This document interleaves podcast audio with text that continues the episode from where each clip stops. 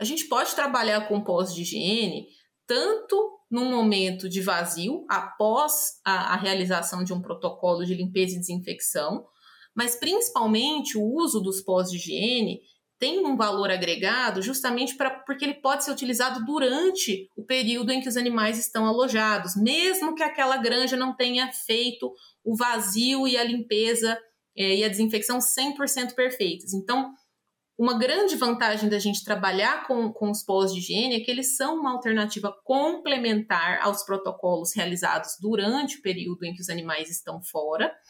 É, e eu consigo trabalhar de diversas formas. Eu consigo polvilhar esse pó manualmente nos pisos, eu consigo utilizar equipamentos que façam isso de forma automática, então polvilhadores automáticos. Eu consigo fazer também um trabalho de nebulizar. A gente fala nebulizar, mas na verdade é, é utilizar alguns sopradores mesmo próprios para fazer uma névoa, uma, uma, uma pulverização desse pó a nível de sala inteira